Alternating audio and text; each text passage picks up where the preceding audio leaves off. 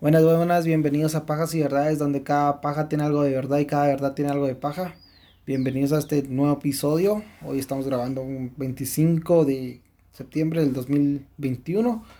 Eh, los invitamos a que se unan a nuestras redes sociales, Pajas y Verdades, en Facebook, Instagram, Twitter. Eh, en Twitter estamos como arroba y-pajas. Y también estamos en YouTube, ya casi somos 300, nos falta un pisado para ser 300, entonces sean el honor de, de ser ese pisado. Y me, ¿qué más? En TikTok y todo, pues únanse, gracias por sus mensajes y todo.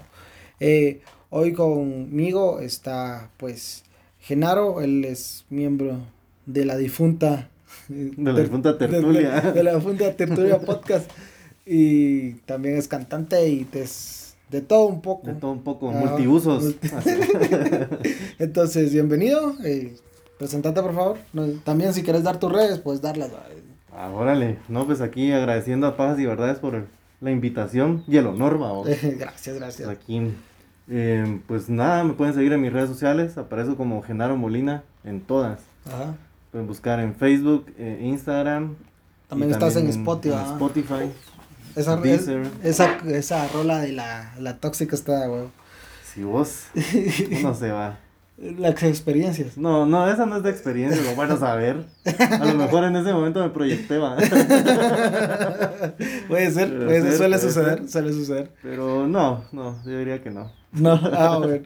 Eh, ¿Algún proyecto que tengas ahorita por el momento? Pues, sí, por el momento estoy como, pues no, estoy en grabación, en producción de tres canciones. Ajá. Y ahí vamos de a poquito, todavía no puedo dar más detalles. Ah, la gran la exclusiva en Pagas Verdad. La agencia de marketing no me No, no te permite. la disquera. Simón. Pero ahí vamos, ahí vamos ya. Ya, ya, ya más allá que acá. Ah, qué bueno. Entonces estaremos al pendiente y la, las compartiremos cuando, cuando ya las tengas, vamos, porque me imagino que ya son, es poquito lo que te falta. Cabal. Ah, bueno. Entonces hoy vamos a empezar con el caso. Eh, pues vamos a empezar. ¿Está listo? Sí, sí, capitán, estamos listos. ¿Hasta dónde ha llegado tu relación más tóxica? ¿Recuerdas las discusiones, las peleas verdales o físicas? ¿Han llegado a ser codependientes de su abusador?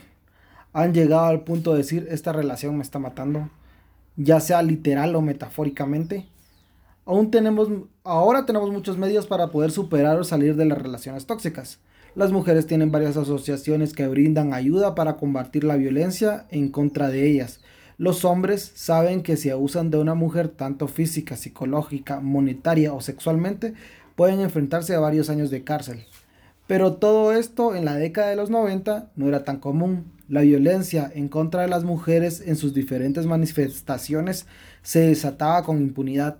Porque ahí sí que a vergazos las agarramos. sí, no, no, no era tan común. A vergazos enseñaban, ¿no? sí, sin pagas. Y el caso que veremos hoy ayuda a, dar realce a un problema que hasta el día de hoy nos sigue causando preocupación, la violencia doméstica. Una, una latina en busca del sueño americano, su esposo, un gringo abusador, un cuchillo y un pene cercenado desatarían una de las peleas de sexos más mediáticas en el mundo con una cobertura gigantesca y un debate que hasta el día de hoy sigue. Una víctima se puede defender o vengar de su abusador. ¿Es correcta la justicia por mano propia? ¿Existe el síndrome de la mujer maltratada? Acompáñanos en este caso que dio la vuelta al mundo, el caso de Lorena y John Wayne Bobbitt. No sé si sabes de, este caso, ¿no? No, la verdad es que no. No, es un caso, bueno, en los 90 estábamos güeros, no, no éramos así tan, tan... apenas miraba hoy Arnold. Sí, vamos, apenas mirábamos Barney. Las pistas de Las pistas de Blue. con el anterior. ¿Cómo se... Ay, no sé cómo se llama el pelón. Vale, ¿cómo ahora está pelón, vamos. ahora está pelón. Ajá. Steve. Sí, sí, Steve. Steve eh, estaba viendo yo que él contaba en una entrevista, vamos, que saliéndonos del tema, vamos, nada que ver. Pero que decía que las mamás solteras les mandaban, como en ese tiempo eran correos electrónicos, ¿no? le mandaban correos electrónicos candentes así de que allá Simón tenía pegue con las mamás solteras. y aprovecharía. A, saber, eso es saber. Pero el pisado no lo dejaban raparse, por eso se salió de las pistas del. Ah, por eso fue. Ajá. O sea, el pisado sí quería ser pelón desde... Quería ser pelón y quería tatuarse, si no estoy mal. Tenía así ah. como que roquerón, así, roquerón de esos pelones barbudos. Ah, ya. pero no, no lo dejaron. Entonces se fue la verga. No sabía yo eso. Sí, pero bueno. puta, de todas maneras usaba su suéter, el pisado, Ajá, le iban a andar viendo. bueno, quitando ese paréntesis. Para este caso tenemos que reconocer, ah, perdón, tenemos que conocer a nuestros protagonistas. Empezaremos con Lorena. Lorena Gallo o Galo, porque no sé cómo se pronuncia, nació el 18 de junio de 1969 en Bucay, Ecuador. Nacía en una familia católica, como la mayoría de familias en ese entonces, en este lado de América, con un padre estricto pero amoroso para la época, con una madre que era dedicada al hogar. Eh, Lorena venía, eh, perdón, Lorena veía en sus padres eh, su ejemplo de familia y de matrimonio, ¿verdad? Eh, o sea, estas típicas eh, familias. Noventeras. noventeras tercermundistas. Tanto el catolicismo y el ejemplo de la familia de sus padres serán determinantes para este caso. Las, cosas en Ecuador no estaban del todo bien, así que la familia se mudó a Venezuela, vamos, eran otros tiempos. ya, no, ya no es la Venezuela de, ahora, pues, vamos. Donde hacían los doblajes de las caricaturas. ahora se fueron a Venezuela en busca de un futuro mejor. En ese tiempo, vamos, vuelvo a recargar porque eran los 90. cuando había comida. Cuando había comida. cuando, había, cuando había que comer. No solo petróleo, vamos. Para sus 15 años no quiso la tradicional celebración de la fiesta, la fiesta de 15. Así que pidió a sus padres que en lugar de fiesta le dieran un viaje a los Estados Unidos. También lo típico. Sí, pero es mejor, o sea, hubiera pedido un terrenito. No, algo así. Sí sirve hoy en día. Sí, ahora sí sirve un terrenito. Y así. Una escriturita. Sí, vos, o sea, un apartamentito. un apartamentito. Poquito, vos. Y así los padres le dieron el viaje. Ella viajó a Washington Luego regresó a Venezuela y completó sus estudios. Obtuvo, una visa para estudiar en Estados Unidos, así que agarró sus tilichas y se fue al norte, a Virginia, Washington. Lo normal, es el sueño americano. Ah, eh, eh, perdón, puta, me perdí. Ah, que estabas en Estados Unidos. Sí, estaba en Estados Unidos. Sí, vamos. Ya, ya, ya regresé. Ella se quedó a vivir con una familia amiga de su familia, vamos, de apellido Castro. Eran los Castro. Empezó a trabajar como niñera. los castrados. Los castrados. sí, sí, es cierto. sí, sí, los castrados. Empezó a trabajar como niñera con una señora, eh, con la señora Bisuti, perdón, así se llama la, doña. Y luego se convirtió en manicurista del salón de belleza, que era de la misma doña, o la gringa. Los Castro era una familia estricta y religiosa, como es típico de las familias latinas. Tenían horario para llegar y cuando salían, eh, las pocas veces que las dejaban salir, porque tenían ellas tenían hijas de la edad de Lorena, eh, pues tenían horario para llegar y también eh, las tenían que acompañar un, ¿cómo se llama? Chaperón, no sé cómo se le dice.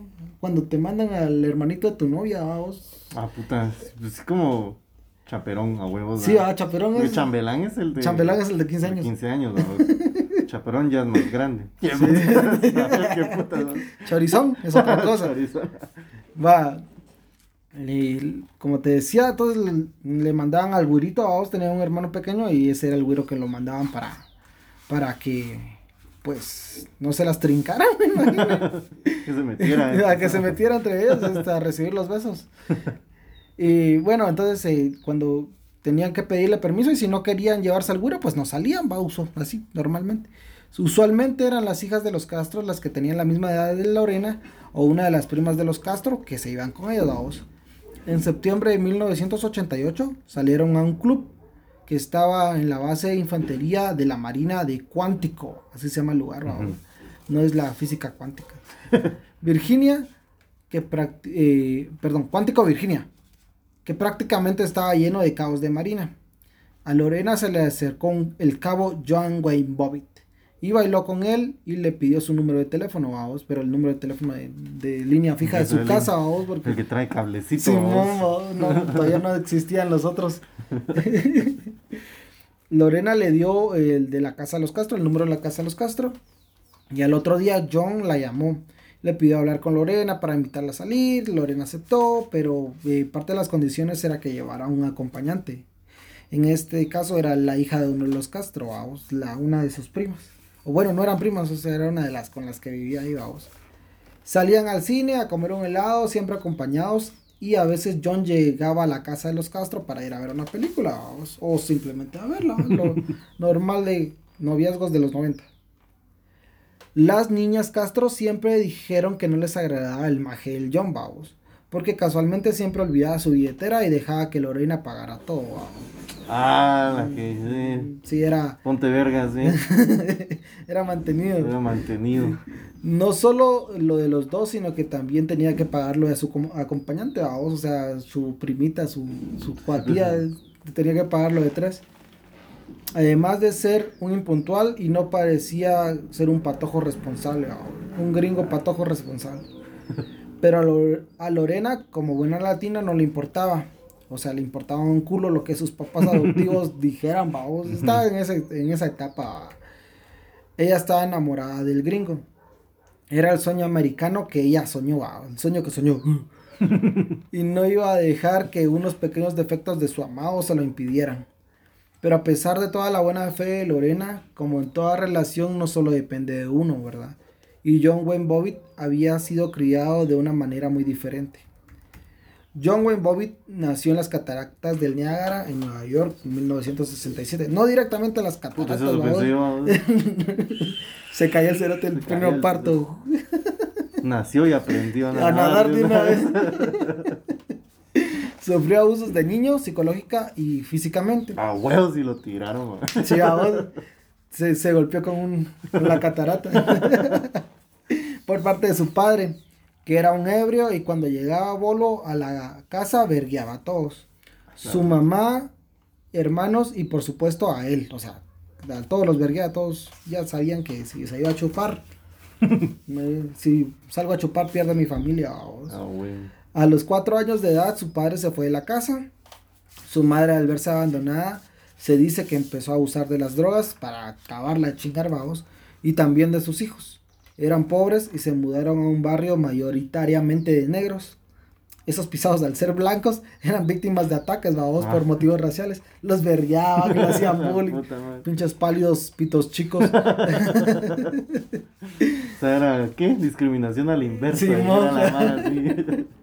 Racismo inverso. Racismo inverso. Al verse impotente de cuidar a sus hijos, la mamá mandó a John y a sus hermanos con una tía y un tío. Después de, eh, luego tuvo un poco de contacto con su madre, tenía una infancia normal, entre comillas, vamos, al parecer. Pero en una entrevista, John afirmaba que eh, fueron abusados por un tío, o sea, sexualmente.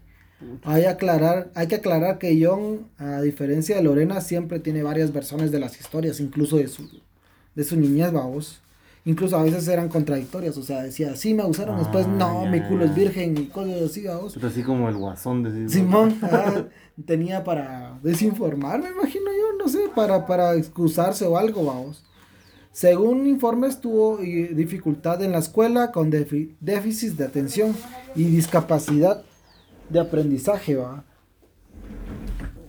Eh, pero logró graduarse Luego se unió a los marines, porque usualmente los gringos cuando no dan bola en los estudios se van al ejército. Son, son cuques. Son cuques. A los 22 años, Lorena y John se casaron. O sea, 22 años tenía John y 20 Lorena se casaron. Después de 10 meses de noviazgo, se fueron a vivir a Manassas, Virginia. Ya sin vigilantes, se dieron duro, vos. O sea, pasaron 10 meses de noviazgo, ya después se fueron a vivir solitos y se fueron a darle pues, sabroso. sí, o, hasta que, no sé, es que no puedo decir nada porque más adelante va a estar algo pisado lo, este tema sexual. Ya sin vigilantes se dieron duro y el primer mes de matrimonio durmieron en el suelo porque no tenían dinero para comprar una cama. John dijo más tarde que ese fue el momento, el comienzo de sus problemas. Que Lorena exigía mucho, una cama. y para eso él era mucho, eso era mucho, a vos, o sea, no, no sé, vamos, pinche gringo loco.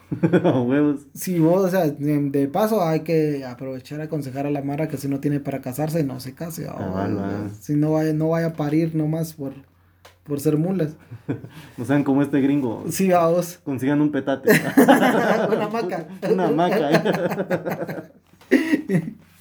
bueno, según eh, John, Lorena era muy exigente y todo lo quería rápido. Él no tenía la capacidad económica para dárselo. Según Lorena, lo que empezó todos los problemas fue que eh, para el feriado del 4 de julio ellos fueron a un viaje de familia con la familia de John a las cataratas de Niágara, pero se retrasaron un día. Llegaron al otro día y el problema fue que la familia de John tenía una recepción de boda para ellos y todos quedaron como pendejos esperando a los novios que nunca se presentaron, Entonces le prepararon la boda y no, se, no llegaron. Ah, y no se casaron. ese, sí está bueno, mira. Sí, a vos. Hagan su boda, pero no se casen. Solo la pea. bueno. Eh, al otro día, cuando llegaron, todos estaban imputados, ¿va? Porque ya habían llegado, ya, o sea, ya llegaron al otro día, todos están como la gran putada, que esperamos, para de mierda, que aquí, que allá. Y pues Lorena dijo que no sabía, o sea, no sabía por qué estaban enojados. Luego de tres días regresaron a Manazas otra vez, porque así como que ya estaba muy. había mucha fricción, ¿va? entre la familia y ellos de que estaba ¿cómo no llegaste a tu boda? Y la otra yo no sabía que me iba a casar. Pobrecitados. Ay, fue mal. Pues sí. Eh, luego de los tres días que estuvieron ahí, vos regresaron a Manazas, donde vivían. Pero aprovechando el cerote del John se trajo a su primo, vos. Es su primo Toto, o sea, no tenían ni siquiera cama, pero se lo trajo a vivir con él. se fue, se fue con ellos. Lorena estaba emputada porque no solo no tenía ni colchón y ahora otro pisado más iba a irse a vivir con ellos. Encima, tiempo después se dio cuenta de que Tot era un adicto a la coca, que usaba drogas en su apartamento y que tenía antecedentes penales. Como que si no fuera suficiente, el maje llegaba casi todos los días a, chupar a John. Se lo llevaba, vamos, o sea, vamos a chupar, vamos pues. Recordemos que no tenían muebles ni cama, pero para chupar se había puesto. estoy pensando. pues, pues, no, lo podemos culpar, ¿no? sí. Suele suceder. ¿Quién es uno para ¿Quién es uno para juzgar? Lorena pidió una noche unirse, eh, Lorena, perdón, pidió una noche unirse para ir a chingar, vamos fueron a un club que se llama Chelsea. Pero les dijeron que no estaban bien vestidos y los mandaron a la verga. Fueron a otro club, a otro club donde sí pudieron chupar, pero luego regresaron a la, a la casa, o sea, fue rapidito. Yo iba manejando como el típico bolo que se cree inmortal, vamos. Lorena estaba huevada e intentó tomar el volante del carro. John amablemente la regresó de un vergazo. Lorena se puso a llorar mientras oía que su esposo la insultaba. Lorena tristemente soltó en llanto. Llegaron al estacionamiento, eh, perdón, perdón, eh, perdón, eh, el esposo estaba insultándola. Atrás iba Todd, el primo, que asintió con la cabeza como que aprobando el vergazo que le habían metido a Lorena. Llegaron... dale más duro. Sí, ese, es mi primo, se Llegaron al estacionamiento y de los apartamentos, John bajó del pelo a Lorena y la metió a la habitación y empezó a verguiándola, a verguiarla, perdón, dándole manadas y patadas, jalándole el pelo y además, eh, pues el guardia mm, oyó el, apartamento, lo oyó el vergueo y fue a ver qué estaba pasando. Cuando abrió la puerta, John cambió eh, completamente su actitud, vamos, se calmó y habló de forma normal, así como que, ah, ¿qué me está pasando? o sea... Estamos jugando. Estamos jugando. Tenta. Estamos, con señor y señora Smith que se, se pijasean y después se dan duro. El oficial vio a Lorena llorando y le preguntó si tenía dónde ir. Ella le dijo que sí y que se iba. Agarró sus llaves y se fue en su carro al, el, al parqueo de su trabajo. Ahí se durmió porque no tenía realmente a dónde ir, sino que era de mujer desesperada, o sea, ah, no tenía ninguna opción. La versión de, esa fue la versión de Lorena, ¿va? Pero la del primo Todd es diferente. Según él, cuando no los dejaron entrar al Chelsea, al bar, fue eh, porque el pisado del John llevaba sus tenis eh, blancos fila, vamos. de señor. De señor. De, señor. churrasco. Entonces, Lorena se enojó y empezó a pegarle. Luego en el apartamento, él, les él dijo, esto no es mi lío, y se fue al estacionamiento mientras ellos dos se pijaseaban. Ya luego volvió a entrar y se fue a mimir. Pero Lena, Lorena no quería en ese momento que esto los separara como pareja. Así que hablaron y solucionaron, entre comillas, las cosas. Y se volvieron a juntar, va. te pues. perdono y todo bien, vamos. Eh, va a cambiar. ¿A quién, no la pasaba, vamos? ¿Quiénes somos nosotros para juzgar? Todavía en ese grado, así como que ahora. Eh. No, sí, ya, ya de vergazos no. no hemos tenido. Bueno, yo no tenía una relación de. Nos pijacíamos, vamos, pero sí, eh, así tóxicas se podría decir que nos alegamos, va, y después me quedé, ya, hombre, nada. Sí, pues. Calmala, son te quiero. Ah, pero puta, ya sí de vergazos, ya es otro nivel, me imagino, vamos. Otro nivel de relación. Sí, pagas que sí. Tiempo después se fueron de, de viaje con el chute de Todd, porque puta, siempre iba al cerro. Puta que vos, va, porque antes tenían un, un pisado de chute, va, que los iba a cuidar. Ajá. Y ahora meten este pisado de Todd. De sí, o sea, se me hace que a les gustó esa mierda. Sí, era un trío amoroso. Un trío ahí, tenía esa fantasía ahí latente. bueno, se fueron de viaje con el pisado del chute del top y también con una compañera de trabajo de Lorena, como una cita doble, vamos. En ese viaje, como siempre hay dos versiones, una de las versiones fue que uno de los hombres, unos hombres le silbaron a Lorena y a su amiga. John se enojó, la subió del carro y la verguió a vos Puta. Porque de plano era culpa de ella que le dos le silbaron, ¿Por qué te silbaron? ¿Por qué te silbaron?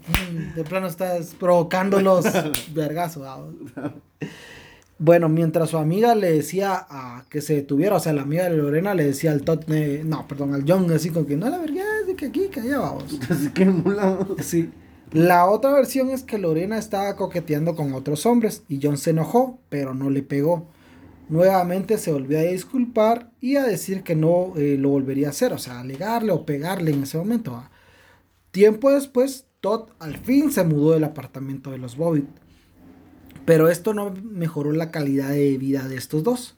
Seguro Lorena, John la vería una vez al mes mínimo. O sea, ya era verguía mensual. Ahora así como que, ah, hoy es 15, te toca tu verguía mensual y le pegaba. así de loco. Para, no perder la costumbre. más cuando tomaba. Y se empezó a asustar cuando este pisado la empezó a estrangular, vamos, ya la ahorcaba. Y ahí sí no era así como más rico, más No, sí, así que, que, ya estás viendo a Diosito de... Ah". No, no era consensuado. No era, consensuado. Ajá. sí, porque otra cosa sería de noche de ahorcar rucas. Ah, ahí, viernes, viernes, de ahorcar rucas. Entonces vos decís, bueno, entonces me gusta que la ahorquen, está bien, man. ¿Quién, es, ¿quién es uno para juzgar? Los huevos ahí, cuando ya te dicen más duro, papi. Sí, ay, ya, ya estamos metiéndonos a cosas muy personales. Los compañeros de trabajo de Lorena empezaron a ver los moretones que tenía en las manos, los brazos y el cuello, que Lorena intentaba disimular con maquillaje, aunque era inútil obviamente. Se daban cuenta de los moretones. Además de los compañeros de trabajo, los clientes, cosa que sería determinante más adelante, eh, eh, se daban cuenta de los moretones. ¿va? Tiempo después, los Bobbitt se mudaron del apartamento a uno más grande. Según John, por exigencia de Lorena. Y Lorena decía que fue John el que quiso. O se echaban la culpa entre los dos. En lo que sí estaban de acuerdo es que esa mudanza fue un error. Más que todo por el aspecto económico. Ya que era más de lo que podían pagar. Si se, se acuerdan, va, que ni muebles tenían los pisados. ni petates, ni hamacas. ni nada. Pero bueno, ya estaban ahí. Y como buena latina, eh, pensó que sería el inicio de una etapa. Eh, perdón pero como ya estaba ahí, como buena latina, dijo que ahí verían cómo se las arreglaban, vamos, porque ese es el típico. ahí miramos qué hacemos. Sí, ahí miramos que Dios proveerá. Dios proveerá. Para 1990, Lorena quedó embarazada. Ella muy feliz pensó que sería el inicio de una etapa mejor en su vida con un bebé al que John y que el que al que John iba a cambiar. No, sí, así es va. Sí, pues, o sea que al que John iba, iba a cambiar por el bebé. Eso quiero dar a entender. Ustedes me entienden. Simón. Que iba a ser una bendición. Sí, la bendición.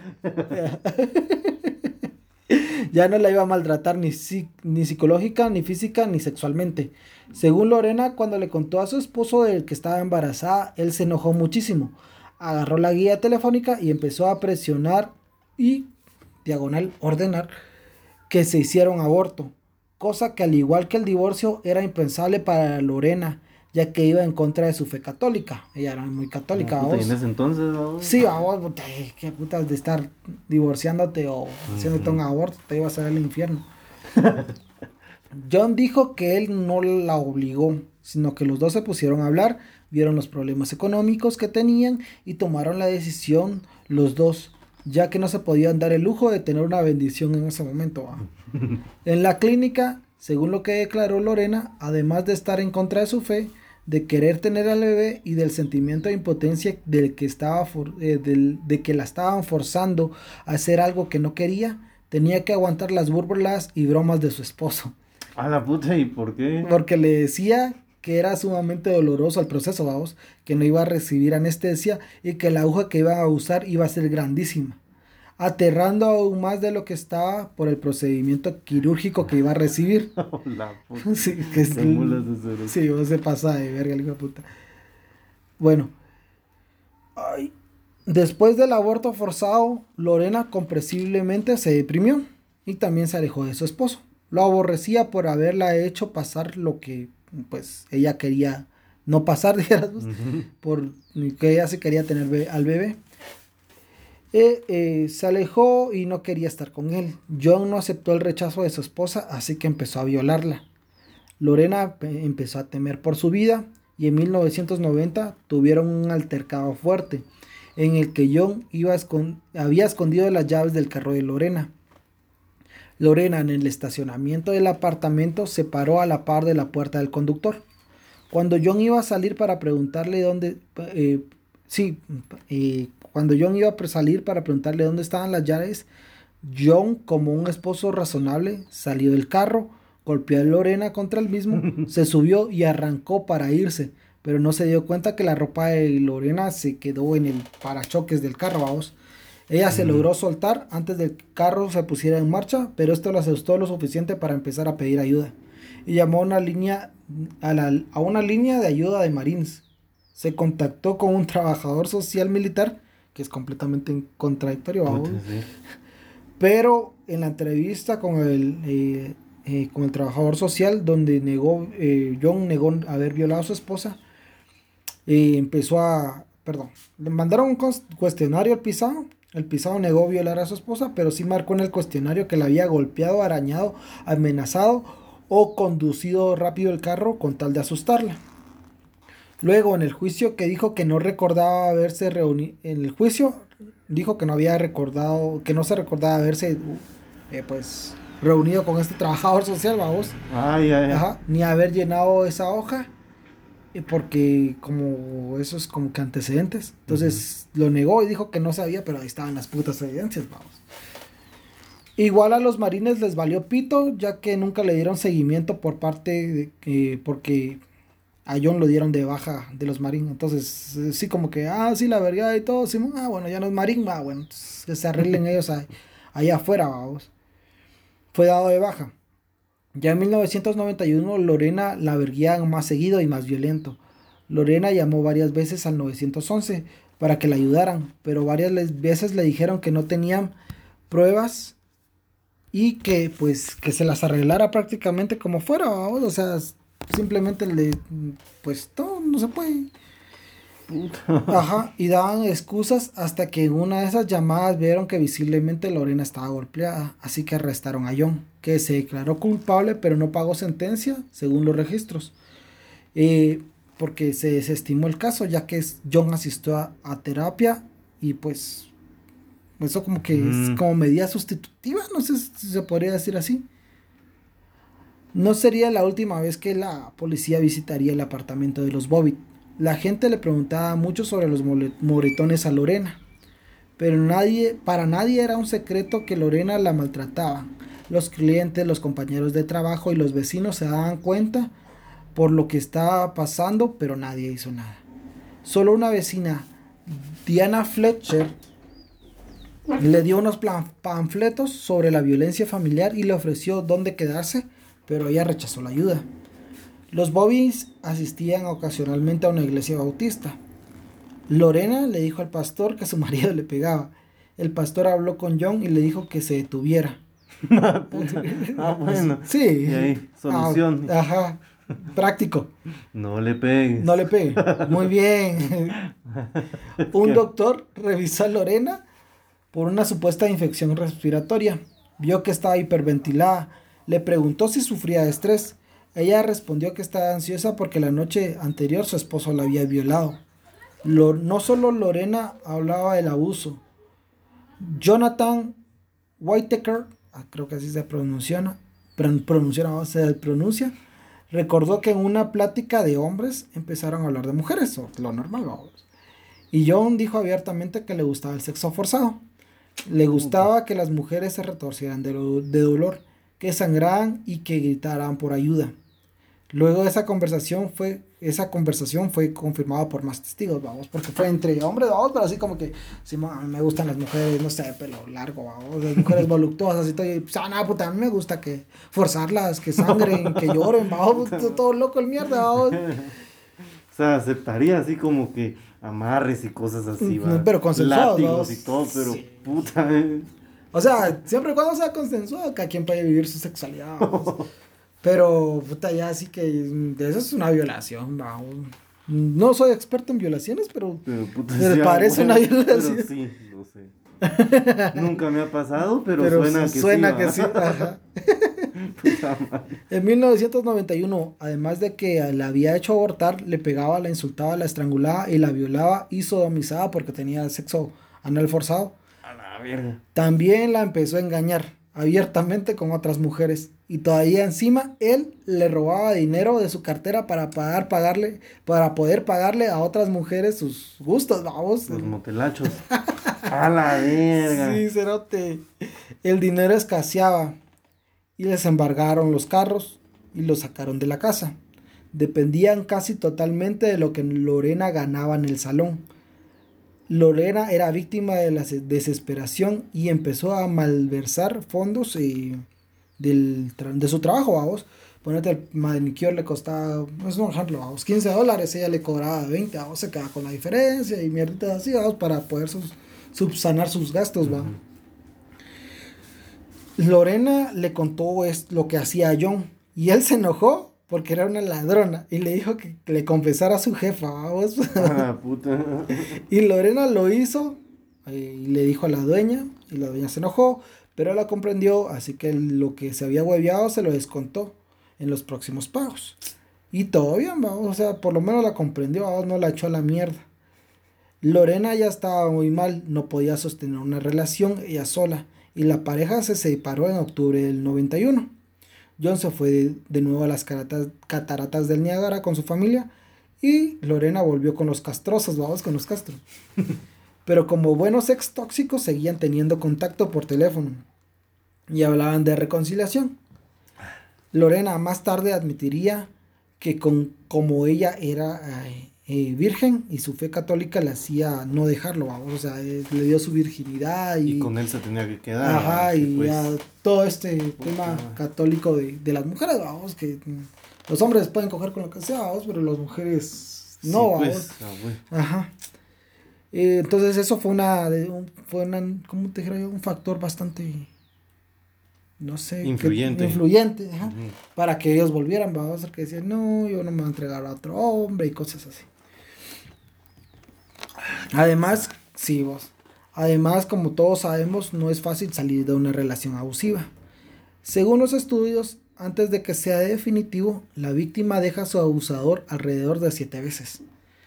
En septiembre, John regresó y decidieron intentarlo otra vez. Se mudaron al complejo de apartamentos Maplewood, Maplewood, no sé, no soy gringo, en Manassas.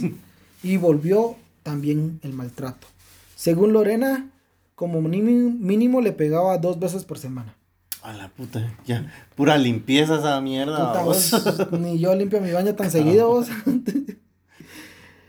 esto todo, eh, todo esto fue a principios del 93. En mayo de 1993, John le dijo a su, a su amigo que se iba a vivir, perdón, John le dijo a Lorena que un amigo se iba a vivir con ellos a su apartamento. Recordando los antecedentes y sabiendo que su relación no funcionaba, Lorena le dijo que mejor se divorciaran. John le dijo que si querían se podían divorciar, pero que él sabía dónde vivía y que los divorciados seguían teniendo sexo. Puta madre, Lorena lo tomó como una amenaza. Para poder tener una prueba compró una grabadora. Así cuando su esposo la puteara, ella podría pedir el divorcio por violencia. Lastimosamente, John encontró la grabadora cuando le estaba robando dinero en la cartera de Lorena. Ah, Se enojó, la verguió y la violó. El cassette lo tiró por el inodoro y esa fue la dota que derramó el vaso a Oz. Ah, el inodoro. El inodoro. Se trabó la, cinta. en las posteriores semanas empezó a sacar cosas del apartamento cuando no estaba John. Mientras tanto, Robert, el amigo que John ah, llegó a vivir, que le mandó, bueno, que estaba viviendo con ellos en el apartamento. Ah, la puta, o sea que primero estaba el todo, Ajá, después, y después pisado. otro pisado. Ah, sí, vos. Eh, pues, eh, como te decía, Robert estaba ahí en el apartamento. No mencionaría este pisado, pero tiene que ver con el caso más adelante, vamos. El lunes 21 de julio, Lorena se fue al, al tribunal llenó el papeleo para tener una orden de restricción contra John y la burocracia le dijo que iba a tardar un poco en subir todo al sistema y que podía esperar o recogerlo al otro día, lo normal. La burocracia. A huevos. Sí, suele pasar. Lorena dijo, Lorena dijo que regresaría el miércoles. Tal vez porque no tenía dónde ir o tal vez porque todavía no había sacado todas sus cosas, ¿verdad? Regresó a su casa el martes 22. Y se fue, llegó y se puso a dormir. Eh, cuando llegó su esposo y el amigo no estaban, John trabajaba descargando camiones y el amigo lo estaba ayudando. Lorena se fue a trabajar también. Regresó y todavía no había nadie, pensó que estaban trabajando, vamos. John tenía otro trabajo de anfitrión en un bar, pero ese día no había mucha gente, entonces le dijeron que en él que se fuera porque hoy no lo necesitaban. Entonces, como buen bolo, le dijo a su compa que fueran a chupar. Y fueron a chupar. Lorena, mientras tanto, sentía un alivio cuando su esposo no estaba en casa. Así que fue con su vecina de abajo, la señora Jones, se pusieron a platicar, tocaron el tema del abuso y que sufría Lorena. Ella se desahogó con la vecina. Doña Jones le dijo que si quería podría pasar la noche ahí Lorena le dijo que no, pero que gracias y se fue a su apartamento. Lo siguiente que recuerda Lorena sería el principio de uno de los casos más mediáticos y polémicos. Según Lorena, estaba durmiendo y se despertó con su esposo encima, que le había quitado la ropa interior. Quiso gritar, pero John le metió la lengua en la boca tan adentro que pensó que iba a guaquear, vamos. Ella intentó negarse al abuso, pero no pudo. John la violó otra vez. Después terminó y se acostó a su lado. Lorena, llorando, le preguntó por qué le hacía esto. Su esposo le dijo que lo dejara en paz porque estaba verga y ya vamos. Lorena se vistió y fue a la cocina por un vaso de agua para calmarse, para poder digerir todo lo que había pasado otra vez. Abrió la refri, esta iluminó la cocina, tomó un vaso de agua y luego vio un cuchillo. Lo agarró y regresó al cuarto. Mm. Según Lorena, y su abogado defensor, ella no se acuerda de lo que pasó después. John, por su parte, estaba durmiendo, bien a verga, después de haber tenido un orgasmo, vamos, entonces puta. Estaba, quedó pendejo, Sí, quedó mimido. Solo sintió un tirón en el pene y después un fuerte dolor. Se despertó y vio a Lorena salir del cuarto. Lorena agarró su cartera y salió directamente a su carro. Arrancó y se fue. No le había caído el 20 de que llevaba en la mano un cuchillo y en la otra llevaba el pene de su, mariachi. sí, cabal, llevaba el pene de su mariachi, vamos. Fue hasta cuando en un semáforo quiso dar la vuelta que se dio cuenta que llevaba eh, lo, que llevaba en las manos, vamos. Gritó y tiró el pene por la ventana. no sabía a dónde ir, así que fue a su trabajo. todavía con el cuchillo en la mano. Llegó al trabajo y tiró, tiró en el bote de basura el cuchillo. Eran las 4 de la mañana y obviamente no había nadie. Subió al carro otra vez y fue a la casa de su jefa, Jana Bisuti. Tocó la puerta hasta que le abrieron. Su jefa sabía de la violencia intrafamiliar, así que pensó que eso había pasado. así como que, ah, otra vez la se vino aquí a consolar y ya. Vio a Lorena en el sillón, pero no le entendía lo que quería comunicarse. Pero le dijo que le había cortado el pene a su esposo, ya cuando se calmó, vamos. Su jefa, sin saber qué hacer, llamó a la policía. Lorena se entregó y confesó lo que había hecho. Ya la tenían en custodia y le ya que la tenían en custodia le preguntaron dónde estaba el pene, vamos. Lo necesitaban con urgencia para volvérselo a poner a su mariachi. Lorena intentó contar la historia del abuso, pero los oficiales la interrumpieron, le dijeron que luego hablaban de eso, eh, pero que le surgía saber dónde Vergas había dejado la verga, vamos. Lorena no recordaba dónde exactamente, pero recordó que tiró la verga a la verga en la intersección. Los policías fueron hechos verga por la verga, vamos.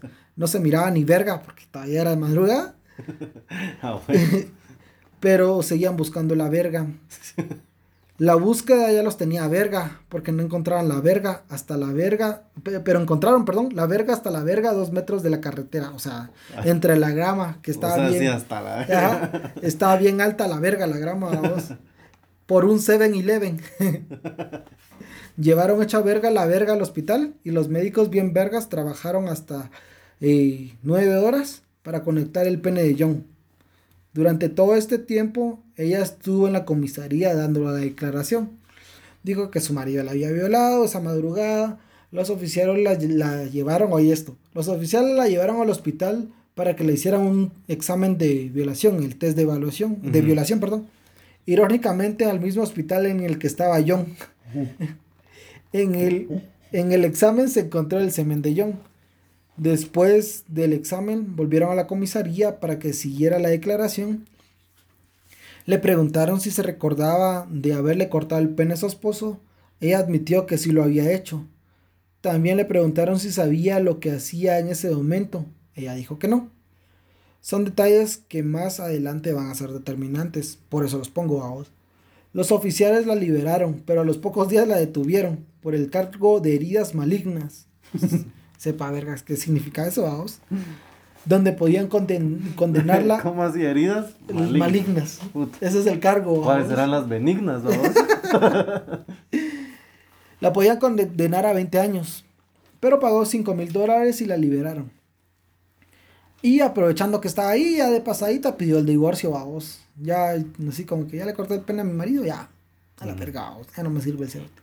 ahora sí. Ahora sí, adiós, a la verga. Mientras tanto, John estaba mareado eh, en parte por la verguera, o sea, cuando se lo cortó, en parte por la verguera y en parte por la pérdida de sangre. Pero instintivamente se hizo presión en el pene, o en lo que quedaba del pene, vamos se levantó y fue a despertar a su amigo Robert, que todavía estaba ahí. El otro maje todavía estaba verga. Pensó que lo habían despertado para ir a trabajar.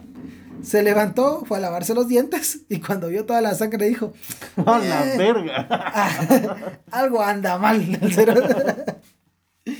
John le dijo que le habían cortado la gaber, vamos, y que lo llevaran al hospital. Cuando se veía a John extraño, eh, perdón, cuando llegaron se veía a John extrañamente tranquilo. Incluso encontró a su compa en la emergencia y se puso a hablar con él, vaos. Yo no, estás sí. aquí, mira, que me amputaron esa Sí, me cachó con acá y me cortaron la verga. El médico vio la sábana llena de sangre y las manos sobre el regazo. Pensó que se había querido suicidar cortándose las muñecas. Le dijo, a ver las muñecas. Y John le dijo que no eran las muñecas se levantó de donde estaba sentado y le mostró que faltaba su pene. el Toc dijo, verga, no tiene verga. y llamó al urólogo James Sands. Sand. Llegó rápido, examinó y eh, pues dijo que el corte había sido limpio, casi quirúrgico, desde la base a vos. Ahí están las fotos, a vos solo se le miran los, los huevos prácticamente. O sea, pero, o sea, como así corte limpio, o sea, que no, no, fue así como de serrucho. Ajá, ajá. Sino, que, fue de un solo, así. Pura como. Cuando... Samurai Jack. A huevos. Así. De, o sea, de vergazo, vamos. Como que una leña hubiera sido así. así. Bueno, eh, como te decía, había sido casi quirúrgico el corte, ¿verdad? Yo le dijo que qué procedía, porque no sabía, es la primera vez que le cortan el pene. Le dijeron que como no tenía el pene para ponerlo, lo más recomendable era cerrar la herida. John dio permiso a que revisaran en la casa, a ver si su pene estaba por ahí tirado, pero no lo encontraron. Luego que Lorena dijera dónde estaba, llevaron, eh, eh, lo fueron a traer, le fueron a traer el pene y lo llevaron al hospital y se lo conectaron. Incluso dice que los pisados se metieron al, al 7-Eleven, vamos, fueron a agarrar hielo para que no se como que pudriera, vamos, y pusieron el pene en el hielo y lo llevaron así como reverencia, vamos. sí, será estuve ahí, bueno, bien de huevo, para mí que no me lo contaron, vamos. humilde ofrenda. y sí, era muy chiquito. no es que uno tenga la gran vergona, pero sí está pisado, pinches blancos pisados. Luego, eh, eh, pues lo llegaron, se lo conectaron. Días después se seguía recuperando. se lo conectaron. sí, se... por el culo. A la verga. se equivocaron de lado. Se equivocaron de lado. Eh, además de que quería ver si su pene volvía a funcionar, vamos, se tenía que preocupar también por la acusación de violación de Lorena. Dijo que no había tenido sexo C23 pero como había pruebas eh, de semen, se retractó. Dijo que él estaba medio dormido y a verga, entonces no se recordaba de tener tenido relaciones con su esposa. Un jurado lo acusó de asalto sexual marital, que también lleva una pena de 20 años. Pero no lo acusaron de violación conyugal, porque según los fiscales era más difícil de probar. El caso se hizo, hizo que activistas sociales y los medios de comunicación voltearan a verlo.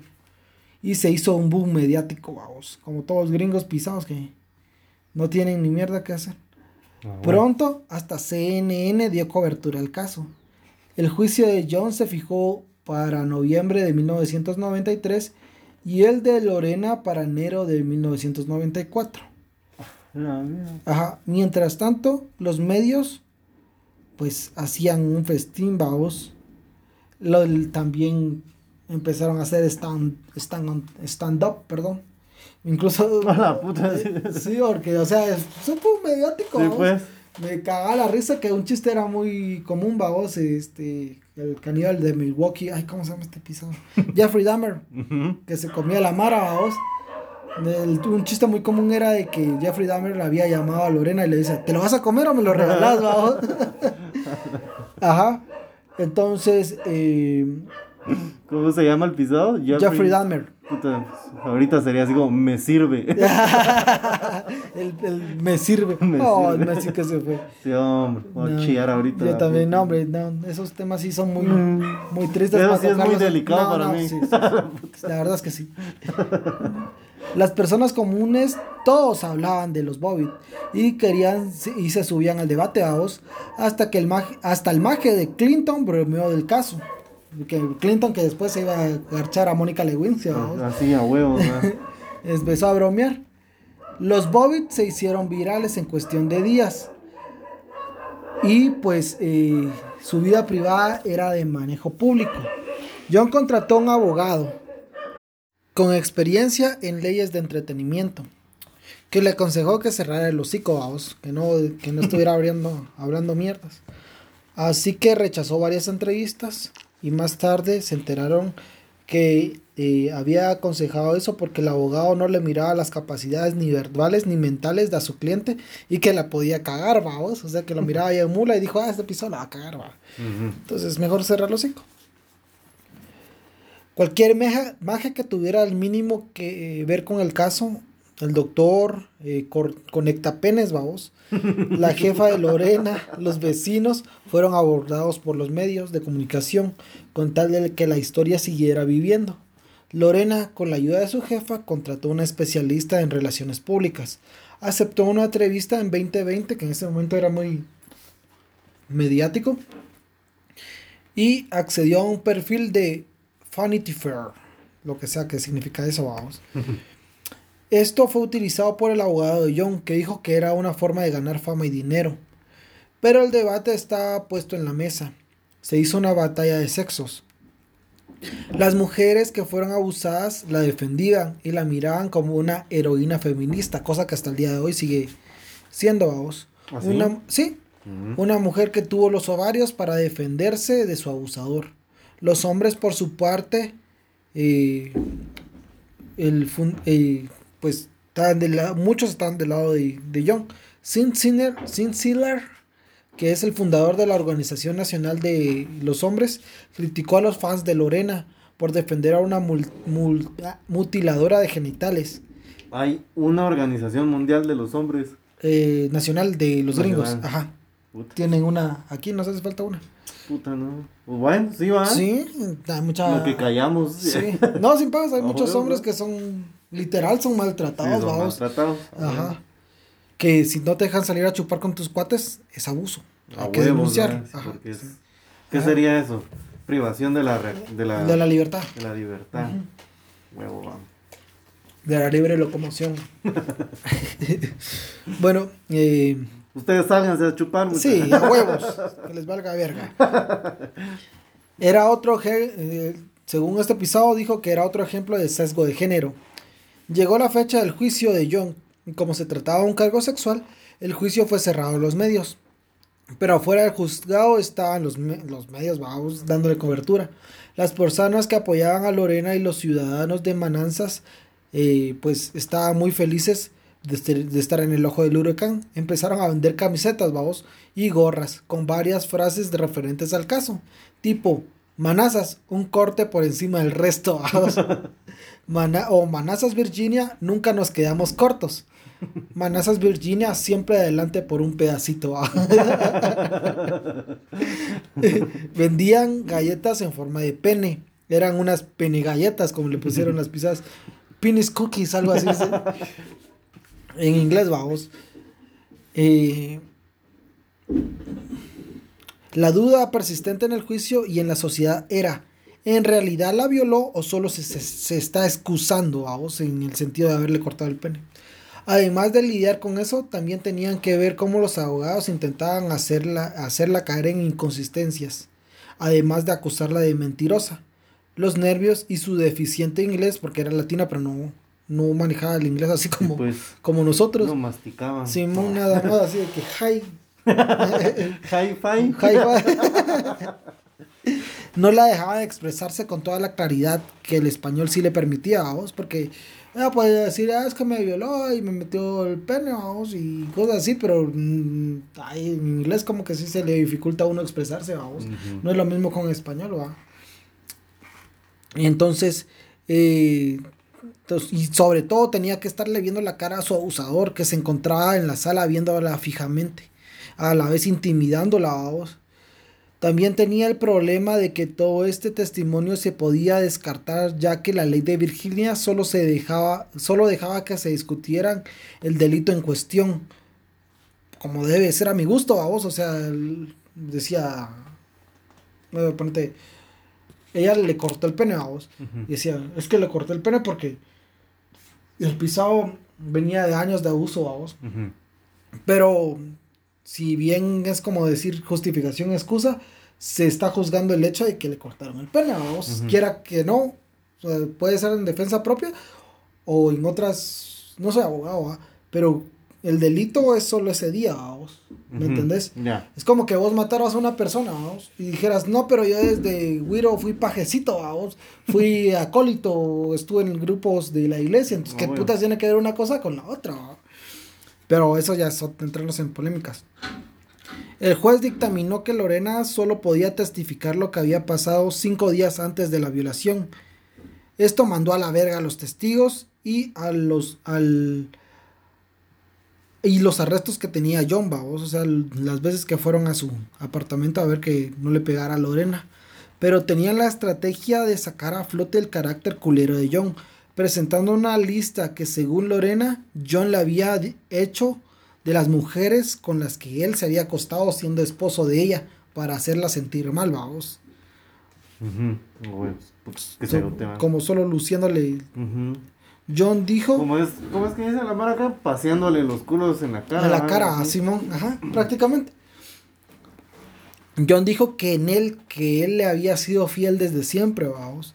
Pero el maje tenía una demanda de paternidad, paternidad que más adelante fue probada con prueba de ADN y que la lista era solo eh, de mujeres que les gustaba y por si acaso no funcionaban las cosas con Lorena para que él pudiera intentarlos con ellas. Vamos, no, no se había acostado con ellas, no había tenido ningún amorío supuestamente, según las declaraciones de ese pisado, pero como le, le probaron que tenía otro hijo fuera de matrimonio, ah, sí, vos.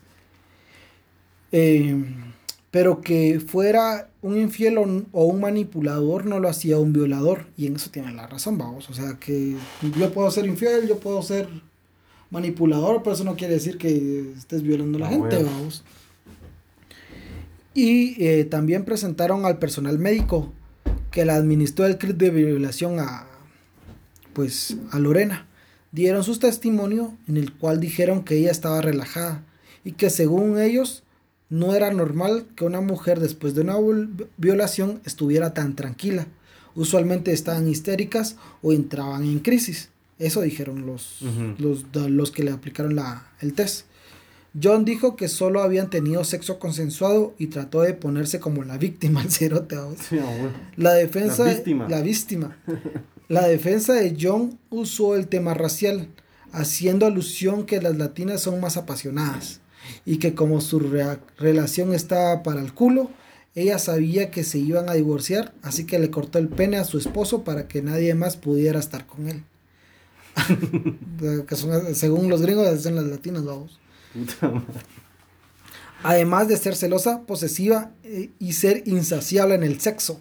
Que como ella no llegaba, sí, cerote, como ella no llegaba al orgasmo, le cortó el pene por estar insatisfecha, vos. Esa era la excusa. A la madre. Ajá. No, pues, o sea, le sacó hasta sangre por el chute, y, pero ella era insaciable. Ajá, sí, sí. El veredicto fue no culpable. John quedó aliviado. Se dice que tuvo mucho que ver el hecho de que el pene de John hubiese sido cortado. Que para el jurado eso era suficientemente, suficiente castigo, o sea, ya ya sufrió mucho, ya le cortaron el pene y todo, pues de ahí que quede. Una semana después, en una entrevista, John dijo que todavía estaba abierta la reconciliación con Lorena. También empezó una gira por varios estados de Estados Unidos, vendiendo playeras que decían, el amor duele. Quería aprovechar su fama para poder pagar la cirugía de verga que tuvo. a vos. Apareció en varios programas de radio y también le organizaron una recaudación de fondos en un programa de TV donde estaban mujeres semidesnudas. El host era el legendario locutor de radio Howard Stark. No sé si lo conoces. El papá de Tony Stark. Nada que ver. que ver. y el medidor de meta era un pene, vamos. O sea, estaba es como esas. Eh, ay, ¿cómo se dice? El medidor era un pene, pero. Eh, Así dijeras vos, no sé cómo, cómo explicarte. como esas mierdas de sábado gigante a vos. Como una ruleta de sábado gigante. Ajá. Ajá. El, el, pene era el medidor, entonces eran 10 mil dólares, subía el pene. Y cuando, te, cuando llegaban, cuando ah, llegaban a la meta, eyacularon. Eyaculó el pene. Pues, algo así como que el pene era el puntero. Exacto, exacto. Ajá. Disculpa mi ignorancia. bueno, eh pero en enero de 1994 empezó el juicio contra Lorena. Los mismos fiscales que estaban de su lado en el juicio por violación eran los que ahora la acusaban de mutilación. Todos pensaban que Lorena se declararía culpable, por obvias razones. Pero como todavía no era ciudadana legal, se negó y fue a juicio. El hecho ya estaba aprobado. El pene sí había sido cercenado, vamos, y sí había sido ella. Así que la defensa lo que quería era que fuera declarada eh, insana, por locura temporal. Y su defensa se basó en el síndrome de la mujer maltratada. Eh, para poner en contexto, este síndrome es un subtipo, un subtipo de estrés postraumático que experimentan las mujeres que sufren de abuso doméstico a largo plazo. Es muy usado para la defensa de mujeres que matan a sus esposos. A diferencia del juicio de John, el juicio de Lorena fue a puertas abiertas. llegaron infinidad de medios de comunicación de todo el pinche mundo a la verga, compa. Y todo, sí, desde la India, puta, si vieras sin pajas. ¿Cómo es Así va, es que era demasiado. Bueno, es que como era novedoso, Sí, o sea, fue una, ¿cómo te creo? Eh, pionera. Hasta en cortarle el pene a su marido, o sea, porque sí había habido casos de que la cuata matara al, al esposo, vamos, por abuso y todo, por defensa propia y todo.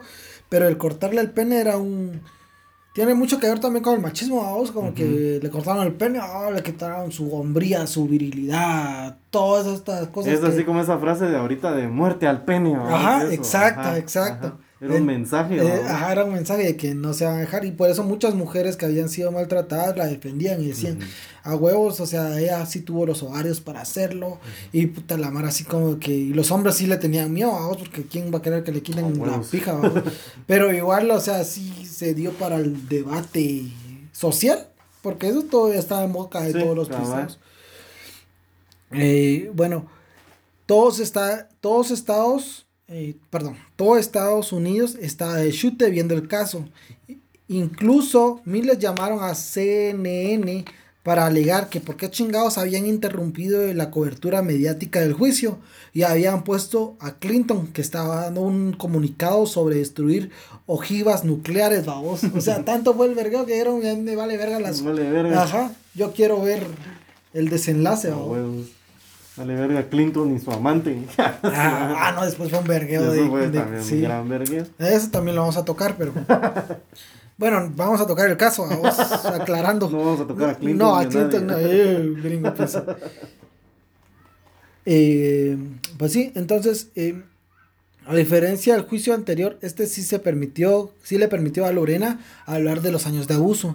Los abogados de Lorena llamaron a John a declarar el maje negó haberla violado, pero sí admitió que la insultaba, la empujaba y la ridiculizaba con comentarios hirientes, pero dijo que eran chistes. La defensa llamó a más de 50 testigos que dijeron que habían visto el abuso. Los médicos por parte de la fiscalía también dijeron que creían que Lorena había sido violada por John. Eso no estaba en duda. Lo que sí estaba en duda era que si estaba loca cuando le cortó la verga a su marido, vamos. Bueno, en este momento ya su ex marido porque se divorciaron. Todo era risa y diversión, vamos. Hasta ahora todo ha sido bien, güey. Hasta que el tribunal, en el tribunal le tocó testificar a Lorena, vamos. De cómo su esposo la había violado y sodomizado. Era visible el miedo que tenía al recordar las violaciones y los maltratos. La historia del aborto, los golpes y después de siete horas de deliberar, volvieron con el veredicto. Y el veredicto fue no culpable. La, la comunidad latina festejaba. Y Lorena también, porque se me olvidó poner, vamos, pero afuera de los juzgados estaban los latinos de que vivían en Manazas, vamos, como es una población, ahí sí es minoritaria, no es como Texas, va, que hay un montón de latinos, va. Ya ahí en Washington son poquitos. Entonces llegaron gente de El Salvador, ahí, ahí incluso hay unas que, hay un cartel de los cuates dice Guate está contigo, Lorena, y cosas así, vamos. Guatemalteco, chutes en todos. y solidarios también, vamos. Bueno, entonces sí, la declararon no culpable, la, la comunidad latina festejaba y Lorena también. Ella creyó que ya se había liberado de todos, pero como su defensa había sido por locura, vinieron y en ese mismo momento la agarraron y no iba a ir a la cárcel sino que iba a ir a un centro psiquiátrico 45 pues. días para su tratamiento, vamos. Puta madre. El personal del manicomio se quejó de que en el horario de recreo, el recreo cuando ellos podían salir al campo, dijéramos, habían helicópteros volando sobre el hospital.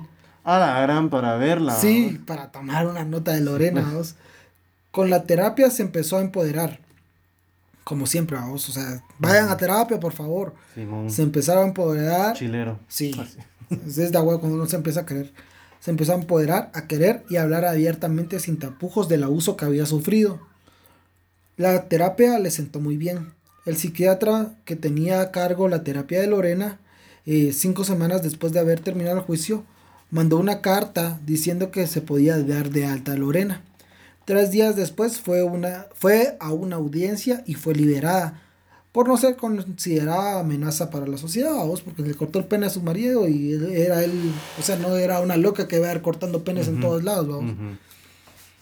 Con la condición de seguir terapia y dar actualizaciones a la corte. También que tenía que quedarse en Manazas, no podía salir sin avisar. Dio una conferencia de prensa donde dijo que agradecía a, todos los que la apoyaron y que quería continuar con su vida con un bajo perfil y ser normal. Ella no quería fama realmente a vos. En cambio, John sí quería los reflectores. Hizo una gira por 40 ciudades de Estados Unidos. Vendió protectores de pene marca John Bobbitt, vamos. Ay, puta, ¿y cómo eran esas madres? ¿Sabe cómo te ¿Protector para qué? protector para penes John Wayne Bobbitt. Me imagino que, no sé, un calzoncillo así de hierro. Con candado. Sí, También vendió cuchillos autografiados. Puta. Sí, cerote. Es que gringo, sí, aprovecha esa madre el puro capitalismo. gringo, gringo, vamos. Ay, sí se pasó de verdad. sí, Pasó en entrevistas por televisión y radio. Se estima que ganó más de 200 mil dólares, pero era para pagar la cuenta de sus abogados y la atención médica atrasada. Él dice que las mujeres se le abalanzaban porque querían ver si el pene aún le funcionaba. Más tarde tuvo una relación con Cristina Elliot y se fueron a vivir juntos se comprometió, aunque estaba ya estaba casado, porque él era el único que no quería firmar el divorcio, vamos. Apareció en Playboy, pero no le no importaba la nueva vida, su corazoncito todavía le pertenecía a Lorena, vamos. Ah, qué chingue su madre. se quedó con ganas de abusarla. sí, cerote. Podrás vos decir que, o sea, se podrá tomar como chiste, pero un cerote narcisista siempre va a querer. Muy buen chiste, John se fue a Manazas con su prometida y le dio un tour donde había vivido, donde le había dejado tirado su pene, etcétera. Cuando regresaron a Las Vegas, que era donde vivían, Cristina se dio cuenta que él llamaba a Lorena y que cuando ella contestaba, él colgaba. No pasó mucho tiempo para que el abuso de John se diera con su prometida. Ella lo acusó de jalarle el pelo y el brazo, además de socarla contra la pared, vamos. Los vecinos fueron a ver qué pedo y encontraron a Cristina llorando a mares. John dijo que le pegó a la pared, no a su novia. El, el FIFAS. El FIFAS. Fue arrestado y liberado bajo fianza. Se reconciliaron, pero dos meses después, otra vez, la policía fue a la casa. Cristina esta vez dijo que John le pegó, la arrastró y lo acusaron de violencia doméstica. John tenía dos procesos penales por denuncias de su prometida. En el primero fue condenado a 15 días de cárcel y 6 meses de libertad condicional, terapia obligatoria. A los 12 días salió en el segundo juicio fue sentenciado un mes de cárcel y un año de libertad condicional. En 1944, 44, puta, 1994 hizo su primera película porno que se llama John Wayne Gacy on Cut, que se traduce a John Wayne Gacy, John, John Wayne Bobbitt sin cortar. Pero o sea, que sí le funciona el pisado. Sí, sí, es que dice que por lo que estaba diciendo, yo saqué la mayoría de la información del documental que está en Amazon. Se llama Lorena el documental. Es un mini documental de cuatro partes. Pero en la primera parte aclaran de que cuando le cortaron el pene a él, es como, no sé si poner como un dedo, o sea, es un músculo, o sea, el pene no tiene hueso. Entonces, las venas, si vos las unís y hay un procedimiento quirúrgico, yo te lo estoy diciendo como yo lo entiendo, vos, que si le vuelvan a poner las, las venas eh, con las, las venas de arriba, con las venas de abajo, vamos, y se lo cosen, te funciona, vamos. Ah. Incluso dice el, el, el doctor, vamos, el doctor conectapenes. Que, el que le hizo el conecte. El que le hizo el conecte. que le lo pusieron, vamos, terminó el proceso. Y el pene como estaba blanco porque lo habían puesto en hielo y como sabía de, ahí sí que deshidratado, no, ¿cómo es? Desangrado. Ajá. Estaba blanco. Porque obviamente el John Wayne Bobby es blanco, vamos. Entonces el pene, como has visto que la cabeza tiene como cierto color como que morado, vamos, ya se había puesto blanco, porque no le llegaba la, la sangre, va. Entonces cuando lo conectaron, dice que empezó a ponerse rojito, vamos. se chivió. Se, se chivió. Ay. Pero sí, o sea, sí, como era músculo. Sí, pues, a huevos. Ah, la verga. Pues sí. Entonces, eh, según él, eh, esta película era para demostrar que Lorena había fallado y que su pene seguía siendo funcional. Vendió más de 60 mil copias solo en Estados Unidos. Rápido firmó para firmar la secuela que se llamaban Frankenspenies. Qué su madre. También dijo que se iba a someter a un agrandamiento de pene. Con un doctor que luego destrozó su penecito. El doctor, entre comillas, fue obligado por una junta médica a que no volviera a hacer ninguna cirugía como esta.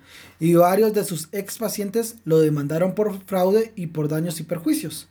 Múltiples entrevistas eh, manifestó que todavía estaba casado. Ah, perdón o sea, ahí eh, se iba a agrandar el pene, vos, pero el procedimiento estuvo tan mal que le, prácticamente le destrozó, le deformó el pene, vamos. A la de tan mulas ese sí, sí. también, vamos. Entonces no solo ya te agradece que te lo volvieron a poner, va, todavía hacerse más mierdas. Que le dieron una segunda oportunidad. Sí, sí, también que mula. Ah, pues sí, entonces, eh, John en múltiples entrevistas manifestó que todavía estaba casado con Lorena y que todavía la amaba. Lorena estaba trabajando de manicurista en otro salón y como los gringos son tan chutes, pero tan chutes que invaden países, vamos, o sea, son tan chutes que invaden países. Ah, sí, es cierto. Ah, sí, la United Fruit Company. Arbenz. pues sí. Son tan chutes los gringos que. No, esa mía es delicado. no, puto, se va a poder llorar. A chillar. No, Messi no es ni verga. no, Messi también. Sí, está más reciente. todavía, todavía no sana esa herida. Pues sí, iban, como eran tan chutes los gringos, iban con ella directamente a que le hiciera las uñas, vamos. Un día de 1995, Lorena estaba trabajando como todos los días. En eso apareció John Cerote, con una caja de chocolates y un ramo de rosas. como el meme. sí, sí, sí, como el meme. ¿Qué haces aquí? Todavía te amo. ¿Qué haces aquí? Ya me pegaron el pito. Ella lo ignoró, aunque tuvo miedo según sus declaraciones. Lo rechazó y lo mandó a la verga. Al rato regresó y los compañeros de trabajo de Lorena le dijeron que mejor se fuera antes de que lo verguieran, vaos. Lorena dijo que a la verga que se quería divorciar y giró órdenes a sus abogados para que presionaran a su ex. Al final, el rogado Cedrote firmó y eh, puso un cuchillo debajo de su firma. Nomás por chingar, vamos. O sea, firmó y puso un cuchillo abajo, Ya, ya era su autógrafo. Sí, cabal.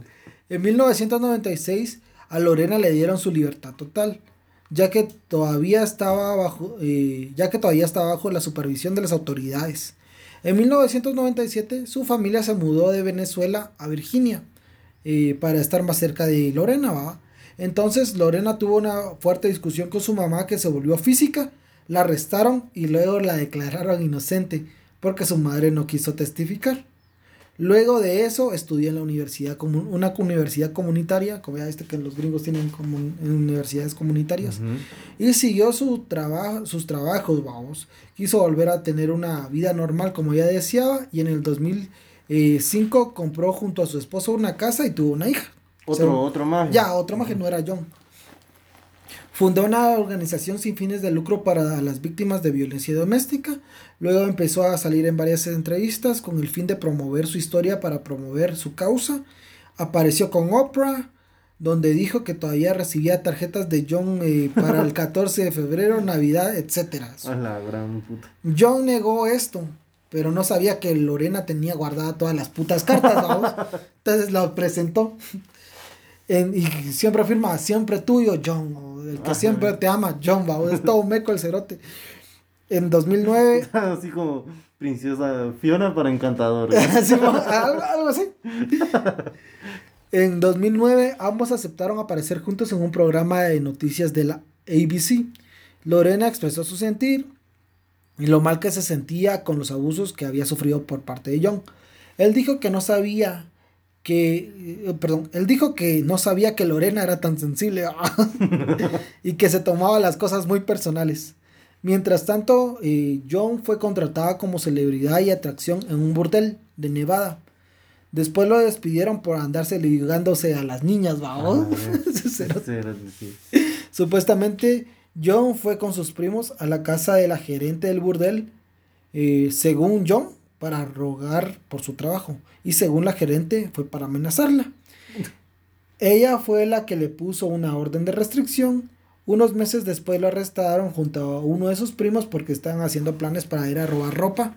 Se declaró culpable, pagó una fianza y cinco años de libertad condicional.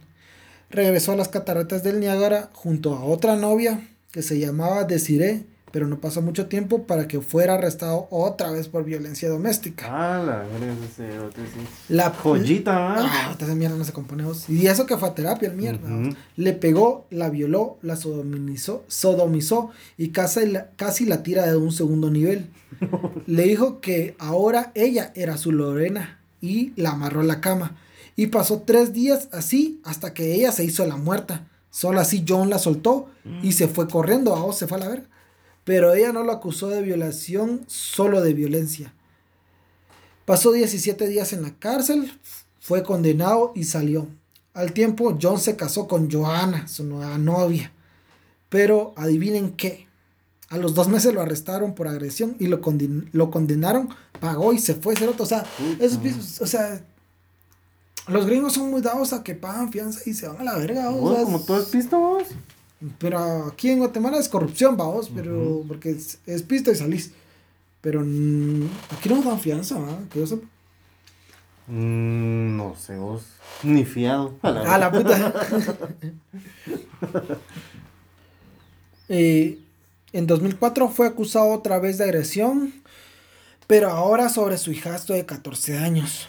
Pero este fue absuelto.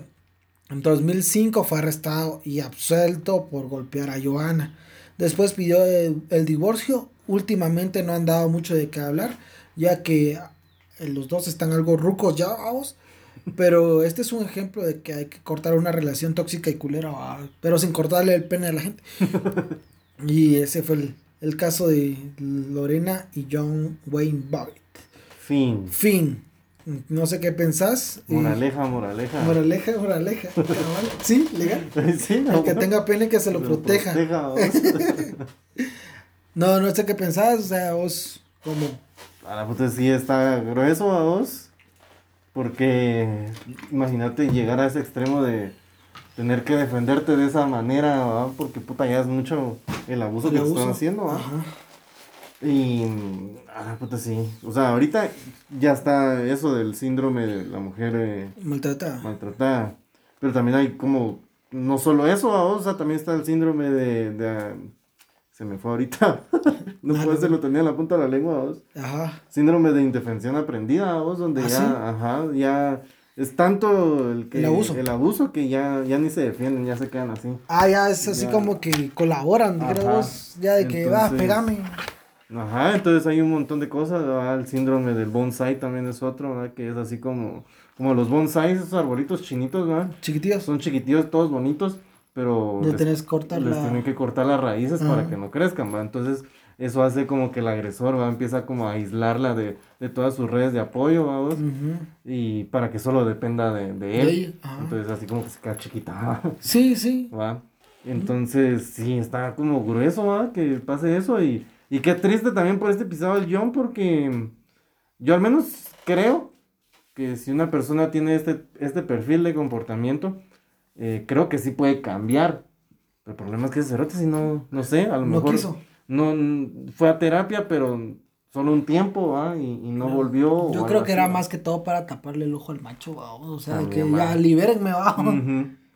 A huevos. Sí, pero, o sea, yo creo que todos conocemos de algún caso de que de que nosotros hemos sido testigos por desgracia, no se puede hacer nada más que, que ser apoyo de alguien que ha sido abusado, vos, porque uno no lo puede sacar de ahí, vos.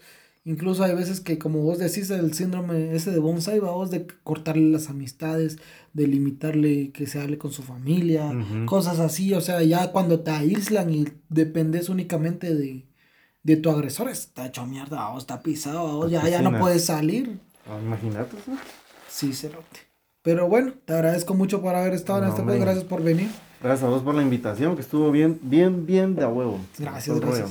Te agradezco. No sé si quieres volver a dar tus redes sociales, despedirte y ya pues, para cerrar. Bueno, nada más ahí agradecerles por. ¿Qué sería? Sintonía. Sí, sí por su audiencia. por su audiencia, por su hermosa atención. Y pueden seguirme en mis redes sociales. Aparezco como Genaro Molina en todo. Y con doble N, ¿no? Sí, ajá, con doble N. Genaro Molina guion bajo en Instagram y... Bueno, sí, Genaro Molina en todo. En todo. Y en todo, en, todo. En Spotify. en Spotify, Deezer, estamos, en, estamos estoy en Apple Music y eh, también en YouTube. Y sí, hay unos covers bien de a huevo en Instagram, se los recomiendo yo. No te han salido de a huevo. Sí, mirado lo que es andar aburrido, no andas sin nada que hacer. Sí, yo también me pongo a grabar ahí covers que Ah, bueno, también si tienen así como que, ¿qué sería? Mm. Cuando querés pedir algo, pero no sé cómo. Peticiones. Peticiones, sugerencias, también se aceptan ahí. Que sacate el cover tal rola. Yo mm. amablemente les diré que no. no, tal vez no, gracias. ahí vamos a ver cómo sacamos. Sí, bueno. Bueno, entonces, eh, gracias por venir, ¿viste? Buena onda y esperamos que no sea la, la última vez, vamos, y que Ojalá la tertulia se vuelva a juntar. Sí, ojalá, porque pues, esos pisados también, hombre. Ya andamos ya ahí en planes en de, planes de retorno. Esa. Bueno, entonces les agradezco mucho muchachos y por su audiencia, sintonía, no sé. Nosotros nos pueden encontrar como Pagas y Verdades en Instagram, Facebook, también estamos en YouTube y en TikTok y en Twitter estamos como arroba y-pajas. Eh, pues nada, gracias por su aguante. Ah, hijo de puta, pero tengo que mandar unos saludos antes que se me olvide, porque si no, la verga. Después me van a estar alegando. Ah, ya es que me putearon varias veces. Ah, no chingues. Ah, ya me putearon varias veces. No, que bueno, me mandas mi salud, que no sé qué va. Eh, a Shul Edgar. Shul Edgar, es así como está en Instagram. Edgar. Edgar. A Edgar. A Edgar. Ajá. Y también en Facebook nos mandaron saludos. Espérame, vamos a ver, vamos a ver. Vamos a ver, vamos a ver. A Leonel Alvarado, que es un cuate que maneja camión. Ah, Ajá, entonces cuando va y cuando va, dijeras vos, eh, de... Escucha el Ajá, de, ¿cómo es? De en ruta se podría hacer. Ajá. Ajá. Y también para Will Whitman Santos, que dice que sus hijos le pusieron el podcast y que a él le gustó bastante también. Sus hijos son Julio y Matías. Entonces esperemos que les guste su saludo y nada más. Muchas gracias muchachos, les agradecemos mucho su sintonía, así que adiós.